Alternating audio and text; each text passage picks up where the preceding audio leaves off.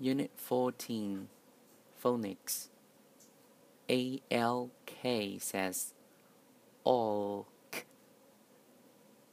AWK says AWK. AW says all. CH says ch. Words p, all, paw, t, all talk, walk, str, all, berry, strawberry, hawk,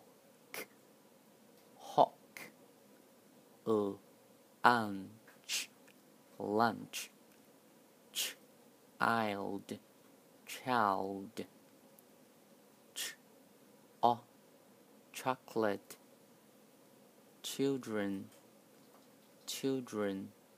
Sentences. What can you do?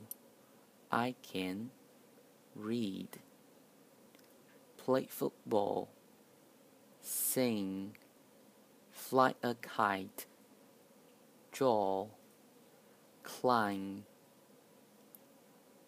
Can you read? Yes, I can.